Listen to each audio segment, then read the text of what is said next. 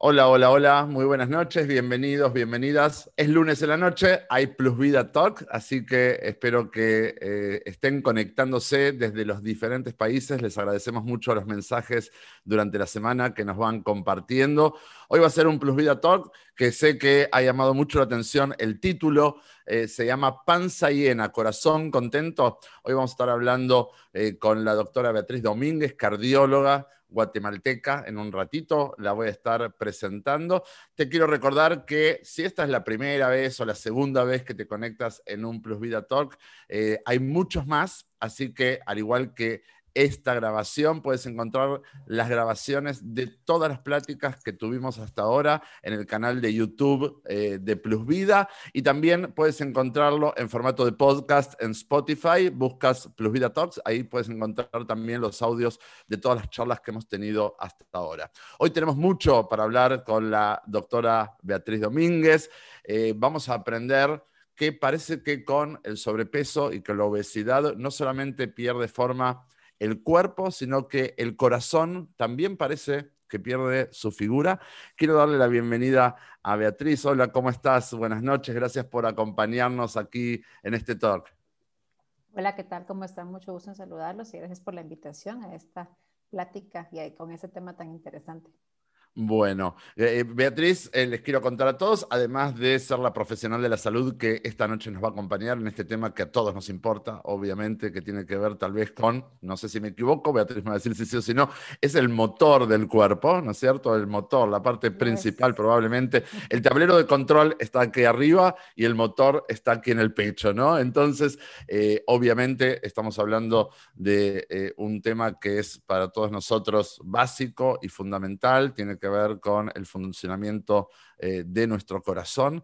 Y eh, dentro de toda esta temática, nosotros eh, aprendemos que de todas las patologías que cualquier persona puede padecer, obviamente hay algunas más graves y algunas menos graves, ¿sí? y obviamente hoy teniendo aquí a Beatriz me va a decir la patología coronaria es la más complicada de todas, ¿no? yo le diría que, bueno, podemos estar de acuerdo, pero desde mi lugar, humildemente, yo digo que tal vez la peor de todas las patologías es la del el sobrepeso y la de la obesidad, ¿no? la del exceso del porcentaje de grasa en el cuerpo. ¿Y por qué digo que es la peor de todas? Porque afecta a todo el sistema. Afecta, por supuesto, al corazón, pero afecta también al funcionamiento de todas las partes de nuestro organismo.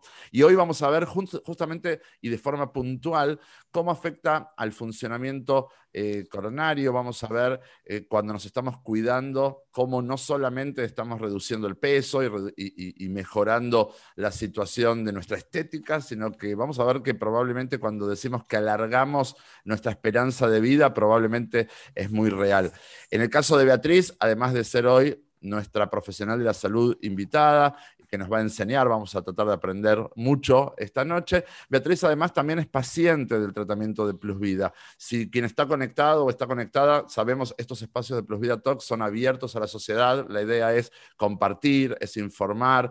Tenemos diferentes temáticas que van eh, desde estilo de vida, psicología, eh, diferentes áreas de la medicina. Bueno, eh, este es un espacio del tratamiento de Plus Vida, pero no es exclusivo para los pacientes de Plus Vida. Es un espacio que buscamos que sea un aporte eh, para toda la sociedad. Y bueno, te presento a Beatriz. Beatriz, además de ser una cardióloga, eh, también es paciente del tratamiento. Está muy poquito de llegar a su rango de peso saludable, de llegar a su mantenimiento, de haber perdido todo su peso, ¿no? Lo estábamos hablando también antes de empezar esta sesión. Y en algún momento, tal vez podemos empezar por este lado, ¿no? Empezar por Beatriz, ¿sí? Beatriz paciente, y luego ya presentar a la doctora Domínguez, ¿está bien? Que es la que nos va a enseñar respecto de nuestro cuerpo. ¿Te parece, Beatriz? ¿Querés contar un poquito de tu experiencia de cuidado, eh, cómo te ha ido con esto? Y después ya empezamos porque tenemos un temario de preguntas muy grande. Yo le preparé una cantidad de consultas que creía que eran pertinentes y luego también mucha gente del público a lo largo de la semana nos fue compartiendo preguntas, así que voy a hablar poco yo hoy y vas a hablar mucho tú. No, pues muchas gracias de nuevo por, por la invitación. Creo que es un tema súper importante para, para, todos, la verdad, tanto para como pacientes, como médicos, como parte de, de la sociedad, que este tema quede quede como en la mente de las personas es muy importante. Y bueno, en el, en el tema de paciente, pues sí, efectivamente ya estaba notando, bueno, varios de mis colegas hemos eh, estado en este grupo eh, o en este tratamiento y en particular en estas fechas de pandemia, de coronavirus, eh, platicábamos con una colega muy cercana que también pues la conoces tú y lo conocen varios de aquí de, de Plus Vida, que eh, el aumento de peso, la obesidad o el sobrepeso es un factor de riesgo importante para un tema tan de modo tan reciente como es el coronavirus, ¿no?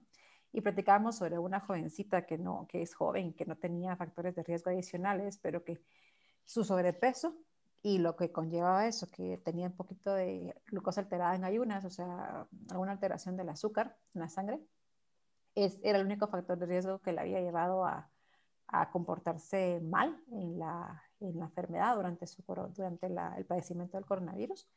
Y bueno, era un factor de riesgo que pues yo estaba empezando a tener, o sea, realmente es un factor de riesgo autoinfligido, que, que modificable, de los factores de riesgo modificables. Hay cosas que no puedes modificar de factores de riesgo, eh, la edad, el género, la herencia, eso no lo puedes modificar, pero hay cosas que sí lo puedes modificar y pues era el momento de, de tomar cartas en el asunto, las cartas en el, del asunto y, y bueno, y mis, algunos colegas habían entrado en este programa y, y bueno, me lo recomendaron y efectivamente aquí estoy.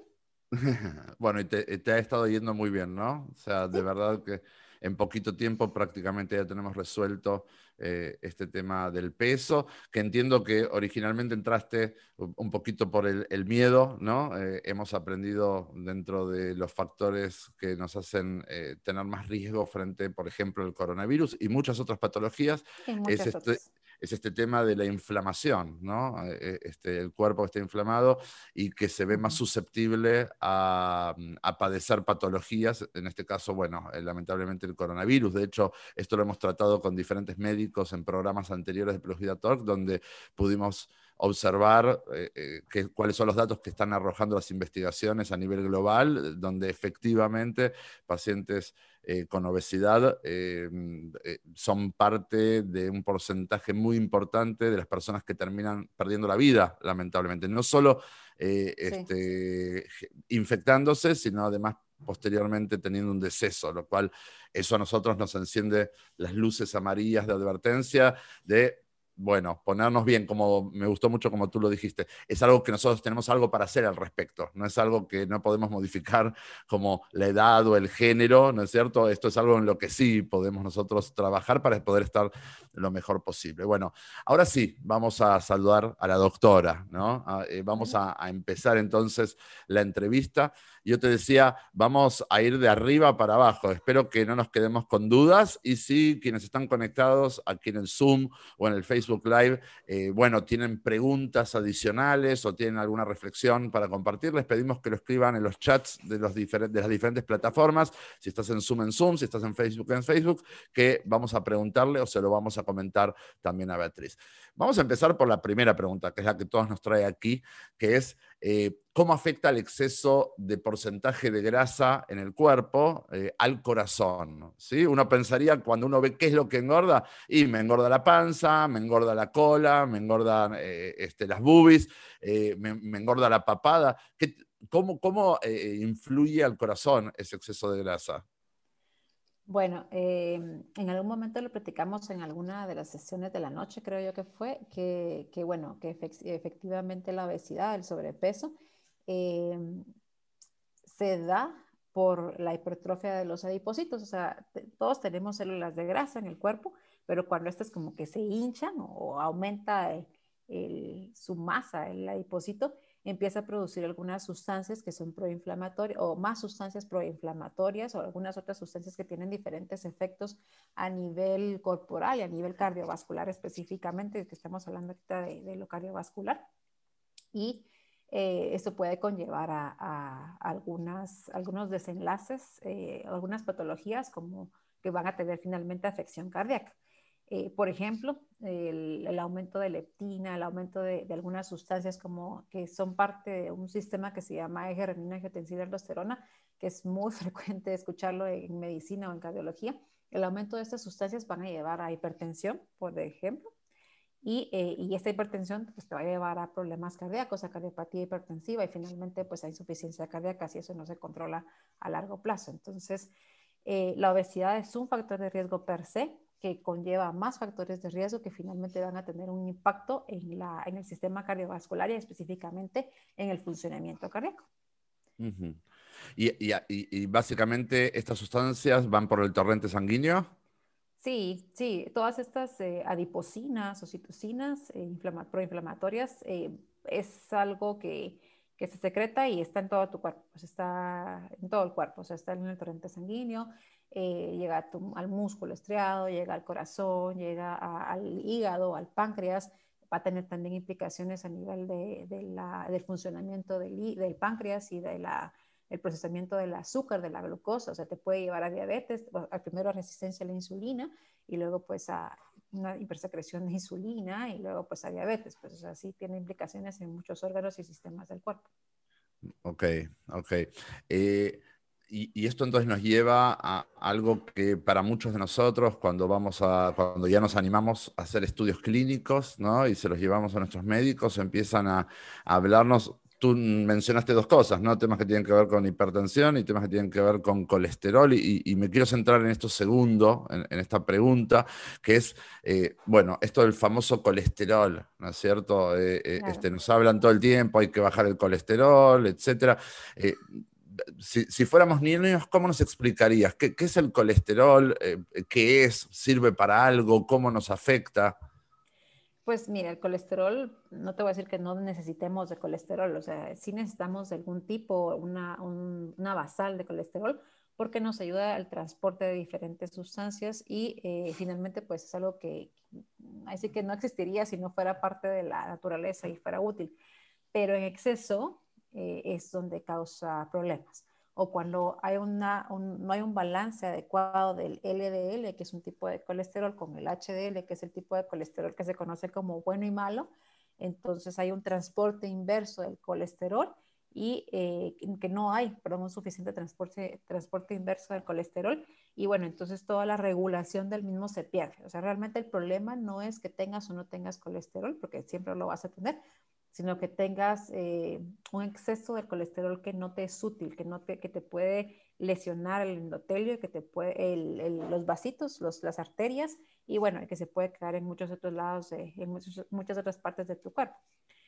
Em, entonces, pues finalmente, si hablamos de cardiopatía isquémica, por ejemplo, o del corazón, bueno, ese es un ejemplo de todo, lo, de todo lo que puede suceder, se va depositando en las arterias, en el endotelio, que es la parte de adentro de las arterias, y te puede llegar a obstruir las arterias. Y, bueno, eso te lleva a infartos, y a falla cardíaca después, y arritmias, y etcétera. O sea que básicamente un exceso de colesterol malo, como se le llama, porque cuando los médicos te dicen, bueno, pero el colesterol bueno está ok, pero el problema es el malo, ¿no? O sea, que haya mucho del bueno no es, tanto problema como que haya demasiado del malo, ¿no?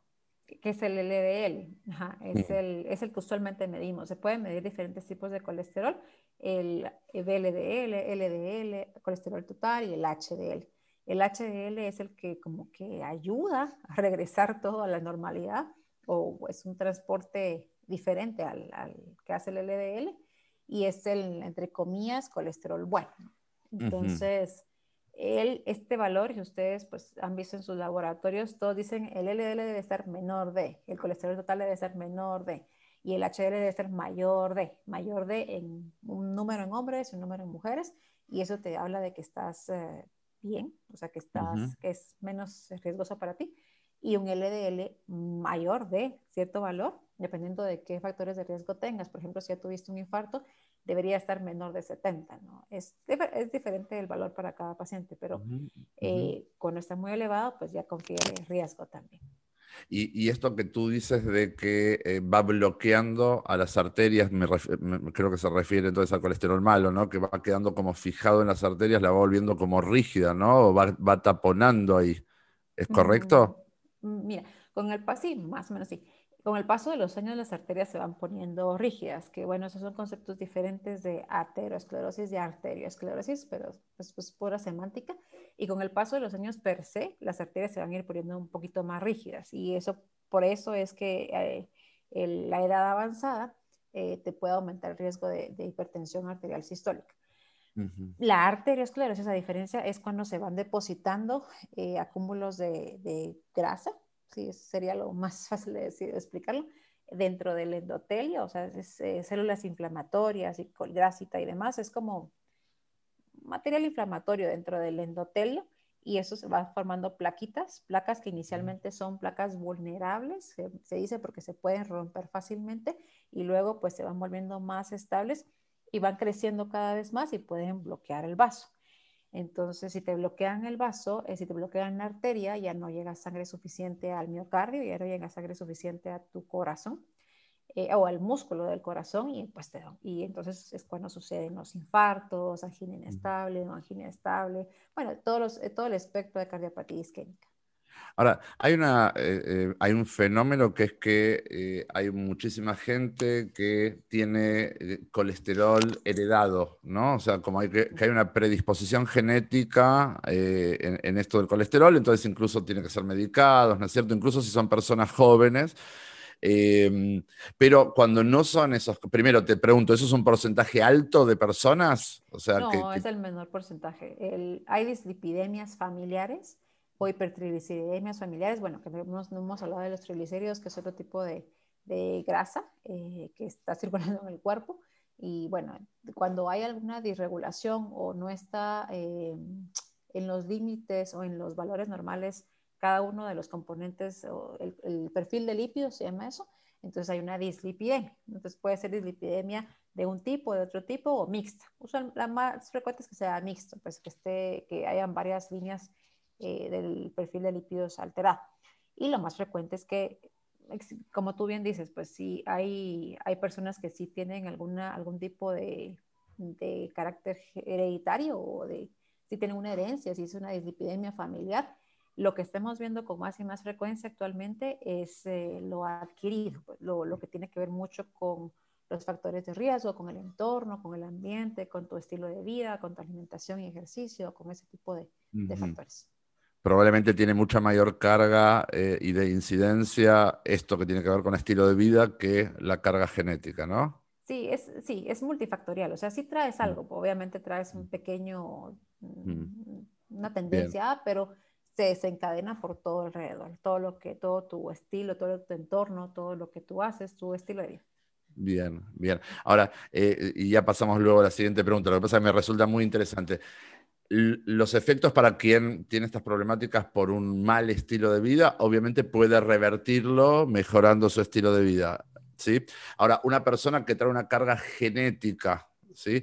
con un buen estilo de vida, eh, puede retrasar los efectos de esa genética, puede modificarla, por ejemplo. ¿Es posible eso?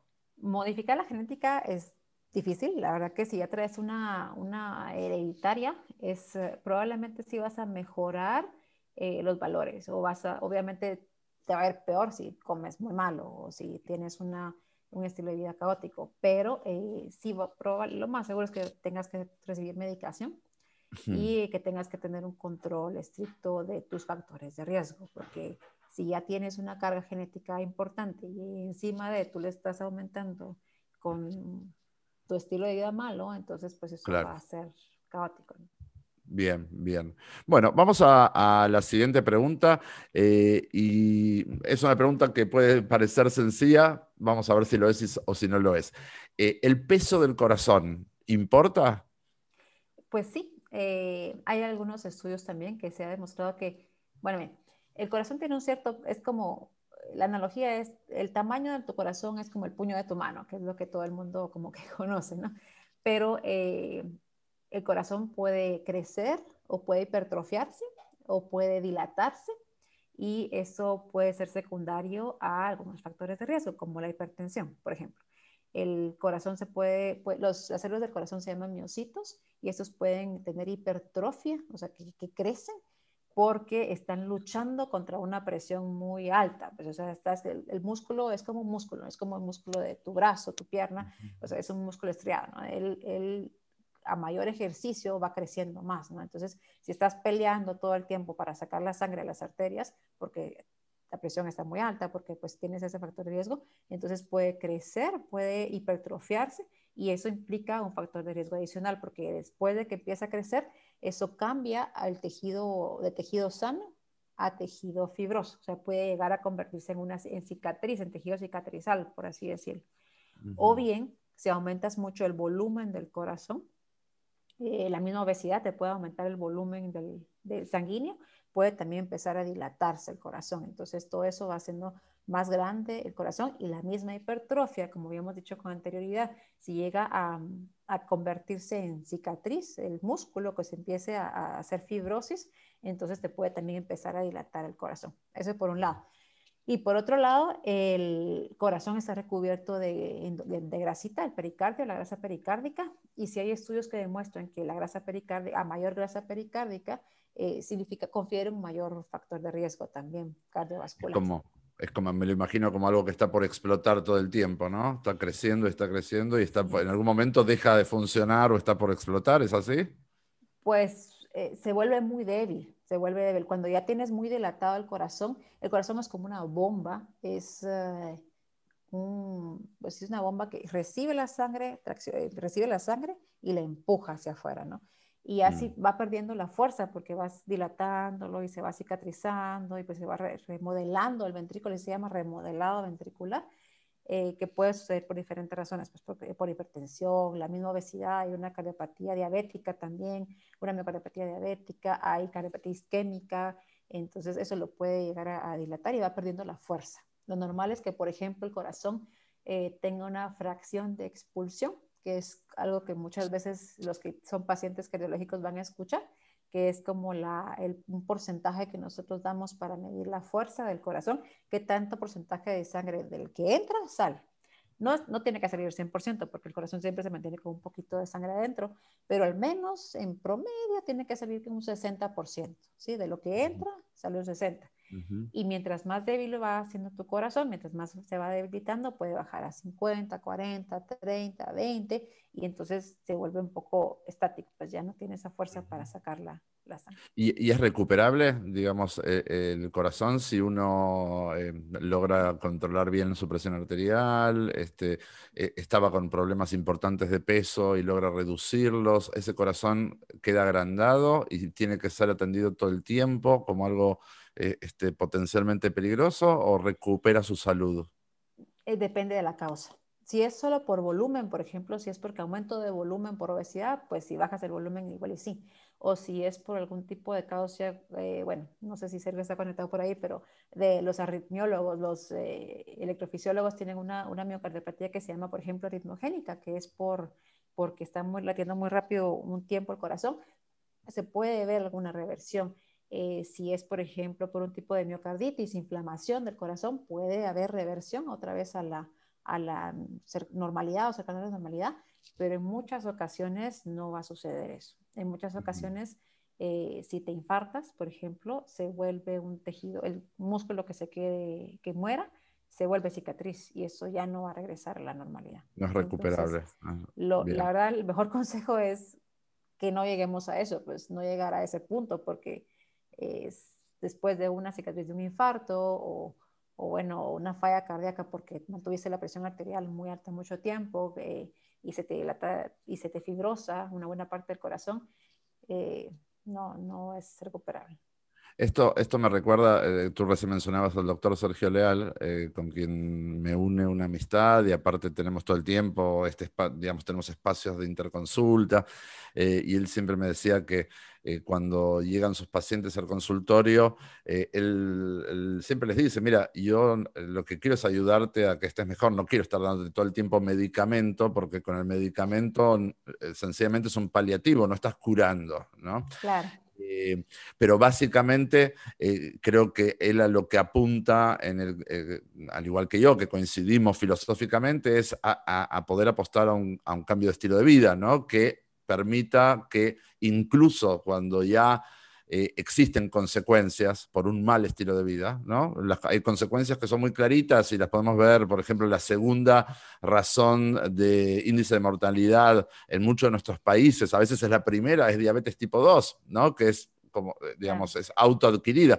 Ya, digamos, cuando el daño está hecho, está hecho, pero que por lo menos eso no nos impida poder eh, tener una buena cantidad de años de vida y de buena calidad de vida, ¿no es cierto? Entonces, un poco eh, mucha de la gente que está en el tratamiento, que se conecta, es gente que toda la vida ha estado padeciendo temas de peso y a veces de forma muy severa, ¿no? Cuando hablamos de obesidad mórbida, etcétera. ¿Por qué es mórbida? Bueno, una de las razones es porque eh, aparece esta situación también en el corazón y es, bueno, se puede modificar el estado, se puede bajar el peso, se puede ganar en un montón de cosas y aunque el corazón tal vez no se recupere del todo, vamos a ayudarlo para que eh, se extienda lo más posible su funcionamiento, ¿no? evitando eh, esos famosos medicamentos. Eh, gracias, Beatriz. Vamos a seguir, vamos a seguir avanzando entonces. Y yo tenía una frase que es, normalmente cuando hablamos de una persona de gran corazón, representa a una persona buena, ¿no? Y bueno, tú recién nos decías qué implica para su salud, ¿no? Una persona de gran corazón puede ser una persona buena, pero que está en un riesgo importante. Entonces, eh, lo necesario es poder hacer que esa persona de gran corazón, que es una persona buena, tenga también una buena calidad de vida. Vamos a la siguiente pregunta, que es si existe, creo que ya es medio obvio, así que no vamos a estar mucho tiempo en esto, si existe una relación directa entre eh, sobrepeso y obesidad y los accidentes cardiovasculares. Sí, definitivamente. Eh, como, como mencionamos con anterioridad, el el árbol arterial está en todo el cuerpo, ¿no? Entonces, este acúmulo de, de lípidos, acúmulo de grasa, de material inflamatorio en el endotelio, te puede causar eh, pues estrechez estenosis de diferentes arterias de tu cuerpo. Obviamente, pues ya hablamos de la cariopatía isquémica eh, y esto te puede llevar a angina de pecho, que luego puede ser, si se te rompe una de las plaquitas que estén vulnerables, que puede llevarte también a infarto, un infarto agudo, a cicatrices, insuficiencia cardíaca pero también existen arterias en diferentes sistemas, en diferentes órganos, como el, el cerebro, ¿no? Y seguramente pues han escuchado muchas veces que les da un evento cerebrovascular, que es efectivamente que se, eh, puede ser de diferentes, o sea, ya sea hemorrágico o isquémico, pero lo más frecuente es que sea isquémico, que es porque se cierre una de las arterias mm. del cerebro, o bien mm. te puede llevar a insuficiencia renal. Eh, o sea, el tramo vascular está en todos lados, ¿no? Entonces sí es algo que, que sí tenga, tiene implicación. Que, tiene, que, hay, que hay, una, hay una relación. Para quienes están escuchando, la idea no es que nos asustemos, ¿no? Eh, son cosas que todos sabemos, ¿no es cierto? Que al final eh, la gordura, la obesidad eh, este, mata, ¿no? Entonces no, queremos asustarnos. Obviamente la conclusión de la sesión de hoy junto a la doctora Beatriz va a ser una cantidad de recomendaciones eh, que, nos va a compartir para, bueno, para justamente poder prevenir todas estas situaciones y que solo queden eh, en la información que estamos aprendiendo. La idea no es que nos asustemos, pero que sepamos que cuando decidimos cuidarnos, estamos decidiendo eh, no solamente estar mejor, sino prevenir muchísimas de estas cosas, ¿no? Más allá de la edad. Y em, bueno, te voy a hacer una pregunta que creo que es de las preguntas más interesantes y vamos a dedicar de todas formas toda otra sesión a este tema. No sé si va a ser contigo, Beatriz, si vas a tener ganas, te, te super invito, pero que eh, es una pregunta que muchas veces eh, me hacen las personas, que es si nuestras emociones impactan en la salud de nuestros corazones. Por ejemplo, el estrés, la ansiedad, ¿no? Sí, sí, mira, el estrés es un factor de estrés emocional es un factor de riesgo bien conocido para el sistema cardiovascular. Em, incluso, eh, muchas veces, pues nuestro sistema adrenérgico está, es eh, el que nos mantiene así como despiertos, sin constante alerta. El que esté siempre activado eh, sí te puede llevar a diferentes situaciones cardiovasculares, cuestiones arrítmicas o cuestiones también de hipertensión. Es un factor de riesgo porque a mayor, por ejemplo, si tienes una frecuencia cardíaca arriba de de 70, arriba de 80. Entonces, esto implica un factor de riesgo cardiovascular también, porque está tu endotelio en constante fricción, o sea, estás a una frecuencia mayor, ¿no? Por eso, si te das cuenta, cuando empiezas a hacer ejercicio, a bajar de peso, a disminuir tu estado proinflamatorio, la frecuencia cardíaca también va a ir mejorando, va a ir bajando, ¿no? Y entonces es un factor de riesgo que va, va disminuyendo, va desapareciendo. algo, algo, interesante, algo interesante de esto es que em, eh, eh, cuando nosotros hablamos de las emociones, ¿no? Eh, normalmente las simbolizamos en el pecho, ¿no es cierto? Eh, obviamente que hoy estamos hablando con Beatriz, es una especialista del corazón. Las emociones no pasan por el pecho, ¿no? Pero desde la antigüedad se sitúa a las emociones, a todo el proceso emocional y los sentimientos por el pecho, ¿no? Y esto tiene mucho que ver con que incluso en la antigüedad se podía señalar a la emoción en el pecho porque era lo que se alteraba, ¿no? Porque se aceleraba el corazón o se acelera el corazón eh, o la tristeza se puede sentir como que uno tiene un vacío en el corazón, ¿no? Eh, y eso habla a las claras de cómo existe una correlación entre emoción y funcionamiento coronario, ¿no? Un fuerte eh, susto, eh, una mala noticia, porque tú recién decías estar en un estado de activación permanente, por ejemplo, convivir con estrés, ¿no? Y tener un mal descanso y tener tensión. Bueno, eso obviamente eh, pareciera que viene acelerando al corazón. Pero a veces escuchamos como a alguien le dieron una mala noticia y se agarra el pecho, ¿no es cierto? Y entonces uno ahí puede ver cómo en realidad hay una demanda de algo que no surge en el pecho, sino que surge en la cabeza, ¿no? Porque yo recibo una información, o porque estoy viviendo el estrés o lo que fuera, que entra por una manera de razonar las cosas, pero como este es el tablero del control, esta forma de pensar genera una mayor necesidad de bombeo de sangre al organismo, a mantenerse en alerta. Y entonces, involuntariamente, estoy poniendo a funcionar el corazón a su máxima capacidad, ¿no? Es un poquito así. Sí, incluso, bueno, lo que mencionaste, y hay un síndrome que, pues, ese es su nombre, el síndrome del corazón roto, porque tiene mucho que ver con, es, no, no, es, no es tan frecuente, pues no es que se vean todos los pacientes que llegan con un infarto, pero un cierto grupo de pacientes, mujeres, vasculatura diferente, eh, pueden llegar a tener un tipo de evento cardiovascular, evento isquémico cardíaco, por eh, diferentes liberaciones. Una de las teorías es eh, liberación de catecolaminas por una, una, situación estresante. Y se llama así, the broken, el síndrome del corazón roto. ¿Y el síndrome del corazón roto es justo por una profunda tristeza, por ejemplo? Me imagino que yo no lo tengo estudiado. Sí, se, se, relaciona con una emoción intensa. una emoción, intensa. Bien. O sea que eh, en, emoción intensa puede ser también una profunda alegría. Pues menos con ese tipo de positivas, un poco más con liberaciones de catecolaminas, o sea, de mm. que te puedan producir vasoconstricción a nivel coronario. Bien, bien. Bueno, si te parece bien, eh, vamos a esta segunda parte de la sesión haciendo como un poquito un ping-pong de las preguntas que la gente nos fue haciendo durante la semana. Eh, yo, me parece muy interesante el tema. Como dije, para todos los que están conectados, eh, vamos a tener, por supuesto, al final de esta sesión un resumen de las recomendaciones de nuestros cardiólogos eh, para que estemos bien, para que nuestro, nuestro corazón goce eh, de buena salud. Y una primera pregunta que nos hacía un paciente, hombre, es, soy hipertenso, por lo que estoy medicado para regular la presión de por vida. Al bajar de peso, ¿Es posible que se me reduzca o retire este medicamento? Sí, muchas veces, eh, bueno, las, guías o las pautas internacionales actualmente recomiendan que empieces con una combinación de medicamentos y que luego vayas aumentando las dosis para llegar a tus metas, a tus metas de acuerdo a los factores de riesgo de cada paciente. Eh, efectivamente, pues uno lo que quisiera es que el paciente se controlara solamente con cambios del estilo de vida, pero muchas veces no lo logra solo así y o pues tienes que dejar medicamento y obviamente cuando bajan esos, cuando disminuyen los factores de riesgo porque dejaste de fumar, porque bajaste de peso, porque estás haciendo un poquito más de actividad física, vasodilatación, entonces puedes ir disminuyendo la dosis de medicamentos. Es raro que lo quites, pero podría llegar a suceder que, que te regule solamente con, con factor, cambios del estilo de vida y definitivamente te va, le vas a ayudar muchísimo a tu médico a controlar tu presión y a no estar buscando mil medicamentos para, para controlar esa hipertensión. La idea es, eh, pues, más bien en la, en la, misma línea que tú mencionabas, es tratar de eh, dar los medicamentos necesarios, pues no, no, lo, que, lo menos que puedas, finalmente es algo externo, pues que puede producir efectos adversos. ¿no?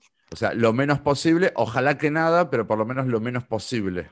Sí, sí, así es. Y como todos sabemos, pues cada medicamento se comporta de una manera distinta en cada paciente y en algunos pacientes, pues no van, ellos no van a poder tolerar tal medicamento porque les va a dar un efecto adverso de tal manera. Entonces tienes que estar jugando ahí con los medicamentos y muchas veces puedes ayudar mucho solo con cambiar el estilo de vida. Con, tu, con, actividad física, con la dieta y demás.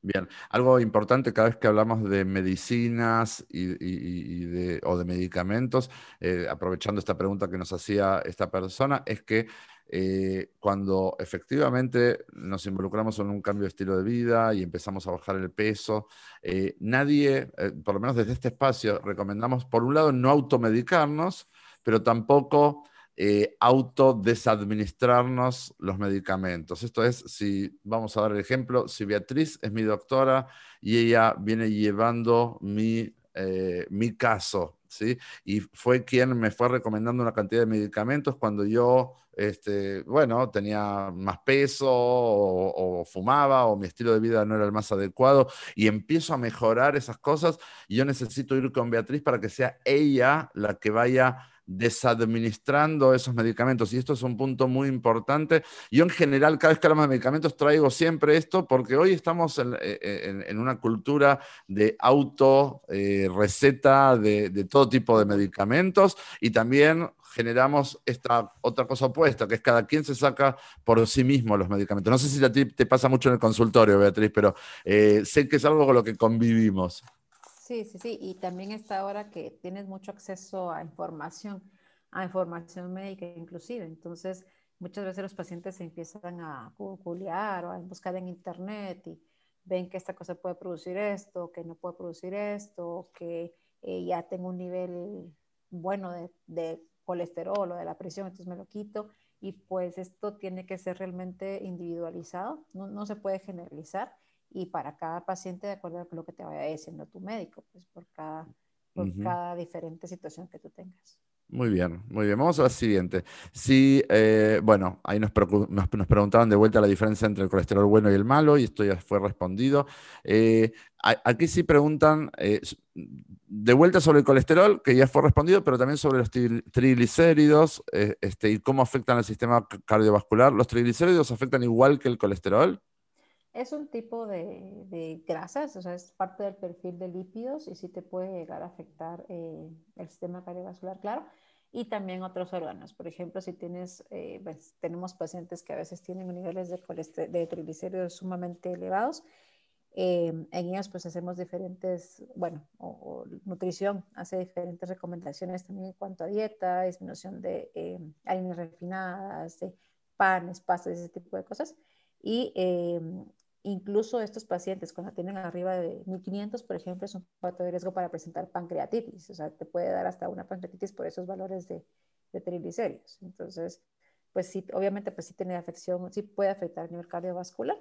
Debes de tratarlos y debes de mejorarlos, pero también puede afectar a otros órganos. Y van de la mano normalmente cuando uno está cuidándose bien por el colesterol, ¿se resuelven también los triglicéridos o son como cosas diferentes?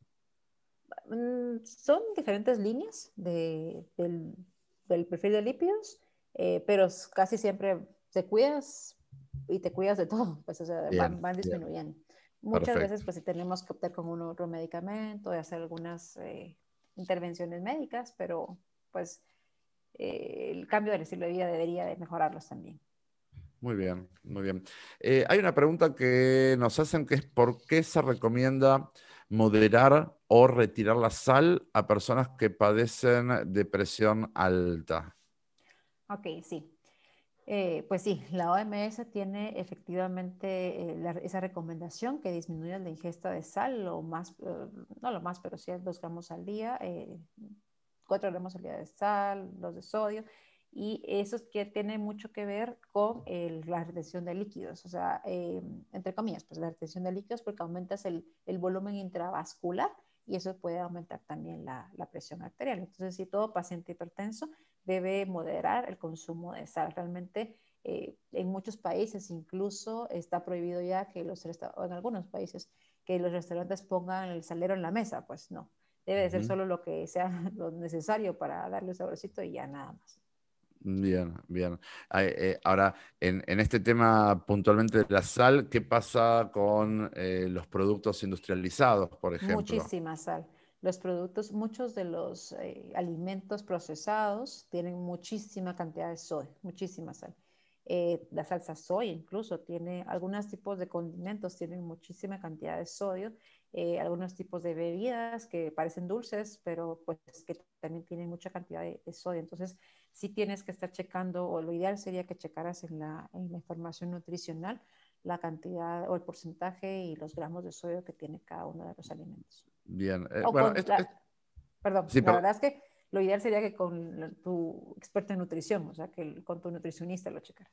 Perfecto, perfecto. Pero básicamente, bueno, algo que aprendemos es que todo este tema de la sal o de los productos sódicos, eh, el, asunto es que no genere un tipo de retención de líquidos en el cuerpo que sea eh, una, un sobretrabajo para el funcionamiento cardíaco, ¿no? Esto es lo que entendemos. Esta es la razón, básicamente, ¿no? Sí, sí, sí, es como, sí, el, cuerpo va a tener que manejar más volumen y finalmente pues esto sí puede llevar a más factores de riesgo, hipertensión y como te digo, la hipertensión mal controlada pues te lleva a, dilatación del corazón, etc. Muy bien, sí, es un muy bien. Em, vamos a, nos hacen dos preguntas que te las puedo unir en una, me parece, que es eh, qué problemas cardiovasculares puede desarrollar una persona con obesidad y si es la obesidad la principal causa de hipertensión y accidentes cardiovasculares y cerebrovasculares. Ok, yo creo que en este punto tal vez le podemos decir a Mari que nos ponga una de las diapositivas. Mientras tanto les voy explicando. Eh, sí, efectivamente la, obesidad eh, tiene diferentes efectos cardiovasculares y hasta el 75, en algunos reportes, hasta el 75% de la incidencia de hipertensión se va a relacionar directamente con la obesidad. Y si me puedes pasar, por favor, dos diapositivas más adelante. La otra.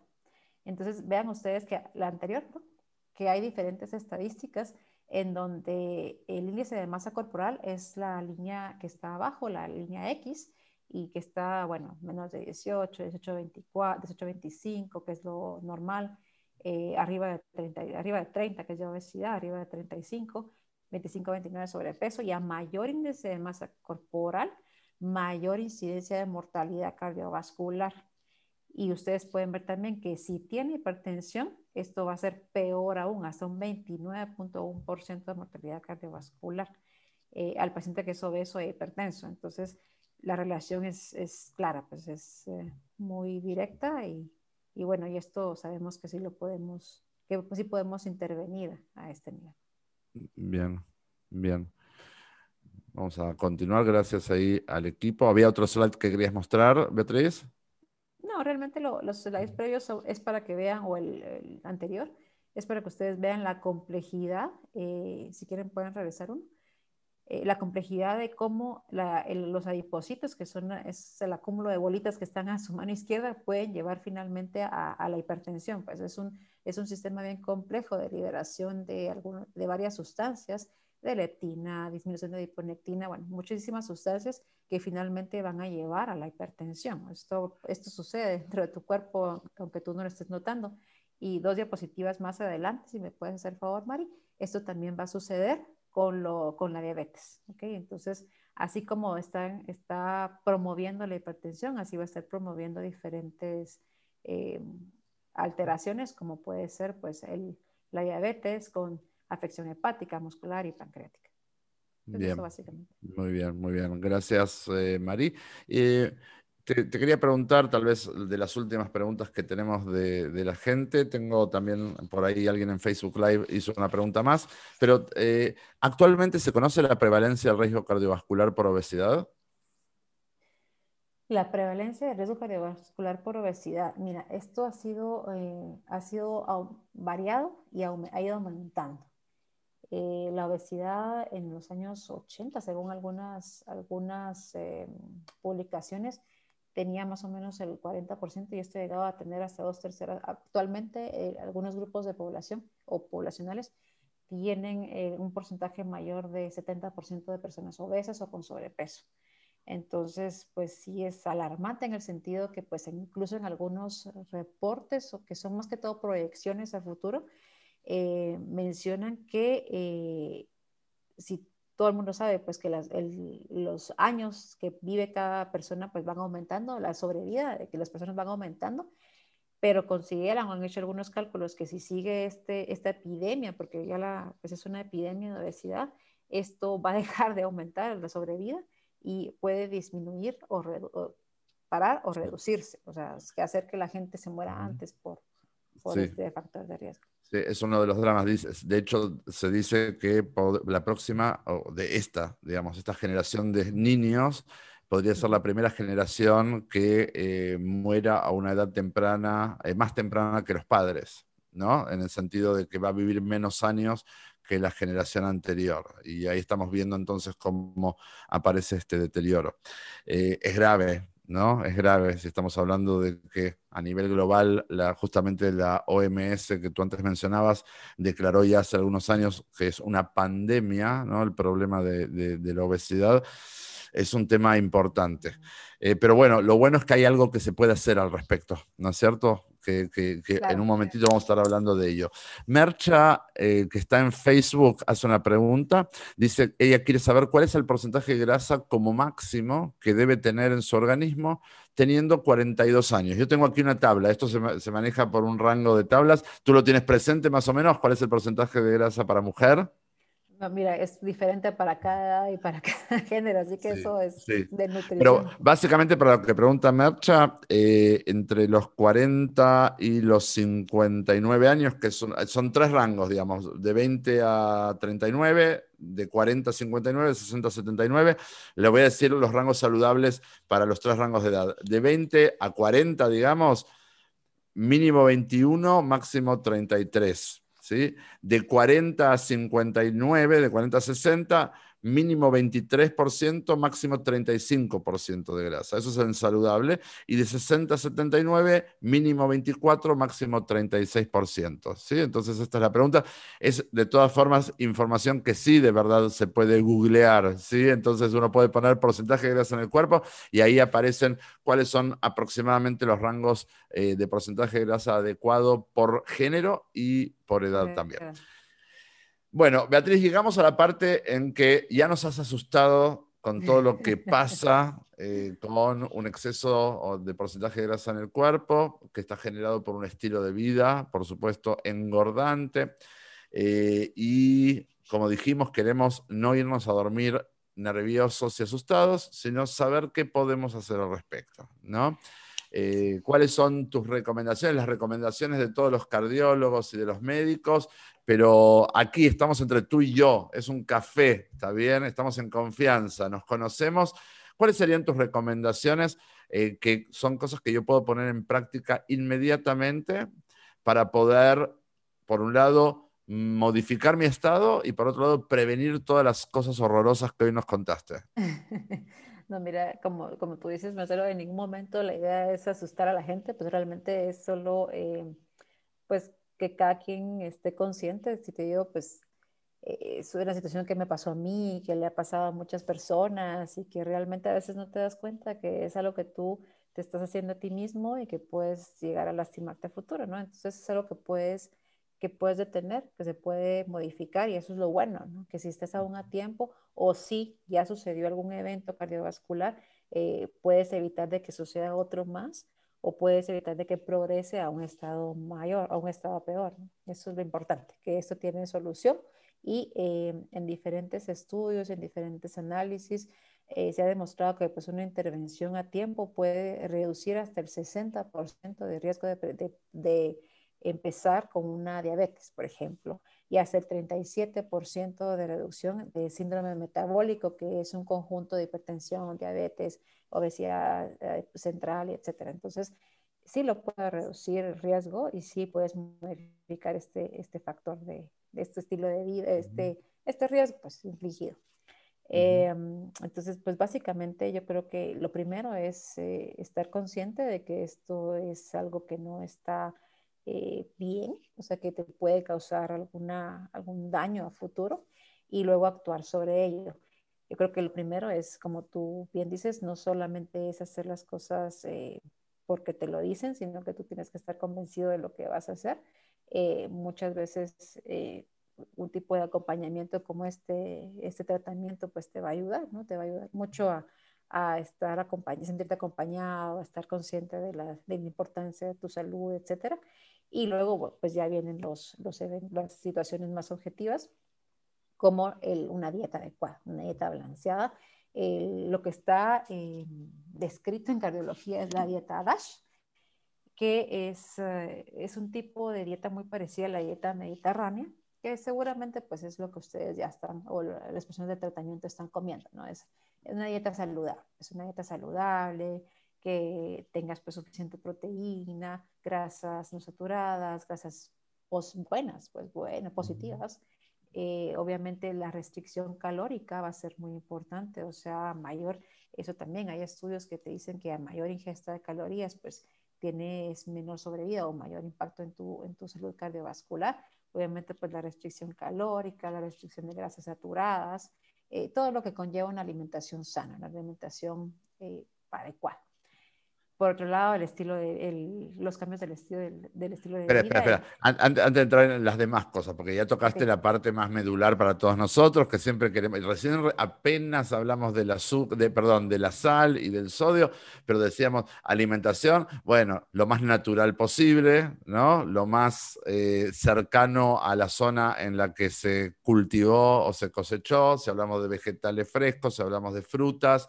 Eh, si hablamos de proteínas, eh, bueno, que sean lo más magras posibles, ¿no es cierto? Que, no contengan eh, grandes cantidades de grasa, tratar de evitar embutidos, ¿no es cierto? Cosas, que llevan cosas muy procesadas, claro, cosas que, digamos, no pasa nada si, si, uno consume alguna de estas cosas de vez en cuando y una cantidad moderada, ¿no? Pero que no sea parte de la alimentación cotidiana. Digo, a esta altura todos los que estamos conectados no sabemos todas las dietas del mundo y todos sabemos qué hace bien y qué hace mal, pero remarco esto, ¿no? Eh, que, hablábamos de una alimentación que tenga de todo en los componentes y en las cantidades adecuadas y donde de vez en cuando pueden aparecer estas otras cosas que no son del todo saludables, que no son el fin del mundo, pero mientras que sean esporádicas, ¿no?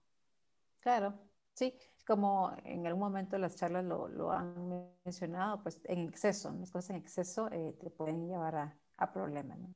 Bien. Eh, ok, eso. Y bueno, el, dentro de los otros cambios eh, que puedes hacer o, las, eh, los factores de riesgo que tú puedes modificar es obviamente el dejar de fumar. Si fumabas antes, pues eso es algo que se debe de, de tener. Es un factor de riesgo cardiovascular muy importante. Y eso sí, también es algo modificable, eh, tanto para nivel pulmonar, cáncer y, cardiovascular. Otra cosa también importante que, podemos hacer al respecto es la actividad física, una actividad física adecuada, al menos 30 minutos de actividad física al día. Eh, obviamente esto es paulatino y cada paciente tiene unos diferentes requerimientos. Si ya tuviste un evento cardiovascular un infarto, lo ideal es que se va a asistir a una rehabilitación cardíaca eh, donde te enseñen eh, cómo de manera paulatina empezar o eh, ascender la intensidad del ejercicio para que no te provoque tampoco ninguna, ninguna situación adversa. Todos los días. Sí, lo ideal es que sí. Al menos, idealmente, inicialmente, pues tres veces a la semana, que es lo que está recomendado, y luego, pues deberías de, de aumentar un poquito la, la frecuencia. Bien. ok, bueno, eso y el control de los factores de riesgo. O sea, si tú ya tienes diagnóstico de hipertensión arterial, pues tratarla. De diabetes mellitus, pues tratarla. Eh, si resistencia a la insulina o glucosa alterada en ayunas, seguir las recomendaciones. Eh, obviamente, pues el cambio de, la obesidad y disminuir de, peso y demás. Y bueno, las recomendaciones médicas que te den.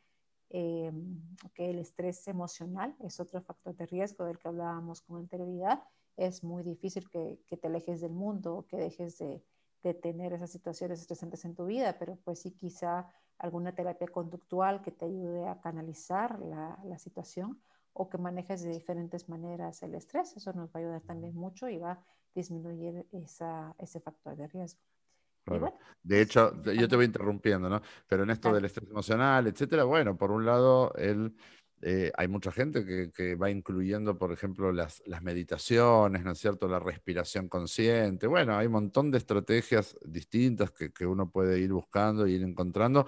Eh, eso es por un lado, ¿no? Para poder ir calmando la situación y también, como bien decía Beatriz, eh, bueno, cuando a veces uno siente que hay emociones que eh, nos cuesta aprender a manejar mejor o a controlarnos nosotros mejor frente a esas emociones, cómo aprender a procesarlas también diferente, ¿no? Porque a veces no nos damos cuenta, pero nos estamos enfermando nosotros mismos, ¿no? Y, no tiene mucho que ver, o no tiene tanto que ver, yo siempre explico, eh, con lo que pasa, sino con lo que hago, con lo que pasa. ¿No es cierto? Entonces, eh, no todas las cosas nos afectan de la misma manera y esto significa no porque las cosas sean más o menos importantes, sino por cómo nosotros eh, nos vemos afectados por esas cosas, cómo nosotros dejamos o procesamos esas cosas que pasan a nuestro alrededor. Em, te quería preguntar, no sé si lo ibas a mencionar, respecto del descanso. Claro, es, eh, em, bueno, mira, otro factor de riesgo que quizá no, no toqué que eso es un factor de riesgo importante para el desarrollo de hipertensión y finalmente de eventos cardiovasculares, es la apnea del sueño. Eh, la apnea obstructiva del sueño que tiene mucha relación también con la obesidad. Eh, hay diferentes tipos de apnea del sueño, que ahí está la central, que pues no, no, no tiene mucho que ver con la obesidad, pero pues también existe y tiene un poco más de relación con la obesidad, la apnea eh, que se provoca por diferentes obstrucciones del sistema respiratorio, ¿no? Entonces, eso también, al mejorar la, el sobrepeso la, o la obesidad, vas a disminuir un poquito ese factor de riesgo y probablemente mejor, y seguramente va a mejorar si tienes a nivel, eh, pues, orgánico, eh, cuello, boca, o sea, de la neurología, eh, va a mejorar eh, la, la apnea del sueño. Obviamente, pues en muchas ocasiones vas a necesitar un CPAP, pues, pero eso te va a ayudar a descansar un, un, poquito más y finalmente también te va a llevar a disminuir la presión arterial y va a disminuir tu riesgo cardiovascular. Y por otro lado, un buen descanso te ayuda también a, a descansar las neuronas, a, a, reponerte, a reponerte en general de, del día y, bueno, tu cuerpo necesita descansar para seguir adelante, pues es parte de fundamental. Muy bien, muy bien. ¿Hay alguna recomendación más? Pues básicamente eso. Mira, en último caso, te dije que la obesidad ya en últimas instancias, pues también se recomienda algún tipo de cirugía, pero serán casos eh, específicos y también eh, algunos medicamentos, ¿ok? Pero, pero bueno, eso tiene que ser siempre controlado por médico por médico que te, te, vaya a llevar el control de, de, esos medicamentos o que te esté recomendando alguna cirugía y que finalmente pues depende mucho de tu estilo, tu, tu persona, pues, de, de, qué padecimientos tengas y de tus factores de riesgo y lo que queremos lograr a futuro. Muy bien, muy bien. Beatriz, te quiero agradecer muchísimo. Claramente la respuesta al título de, esta plática, que era panza llena, corazón contento, la respuesta es que no, no está contento el corazón cuando nuestras panzas están llenas, ¿no? Eh, y le quiero agradecer mucho, especialmente a la doctora eh, Beatriz Domínguez, que hoy nos acompañó durante este interesantísimo talk. Espero que haya sido también de mucho interés para todas las personas que se han conectado. Quiero agradecer mucho también al equipo eh, que siempre me acompaña. Yo siempre digo, somos algunos que estamos frente a la cámara, pero hay muchos detrás, ¿sí? En particular, eh, quiero agradecer a Marí de Guatemala y a, mm, y a Esther desde México, que están ahí conectadas, que son las que permiten que cada uno de estos programas salga tan bonito. ¿Te gustaría un mensaje final, Beatriz? No, pues Marcelo, gracias por el tiempo, gracias a, las personas también por conectarse y por escuchar. Y, y, bueno, esto tiene que ser algo bueno, que una noticia buena que nos llevamos, de que esto lo podemos modificar. Que es, está en nuestras manos. que está en nuestras manos está en nuestras manos. Gracias por tener tan buen corazón, Beatriz. Un beso grande y muchas gracias a todos por habernos acompañado. Como les dije, en algún ratito vamos a tener ya este programa, igual que todos los programas anteriores en el canal de Plus Vida y YouTube y también en formato de, podcast en Spotify. Lo pueden buscar como Plus Vida Talk. Así que nos estaremos encontrando pronto para un próximo programa. Que estén todos muy bien. Muchas gracias nuevamente por habernos acompañado. Chao, chao.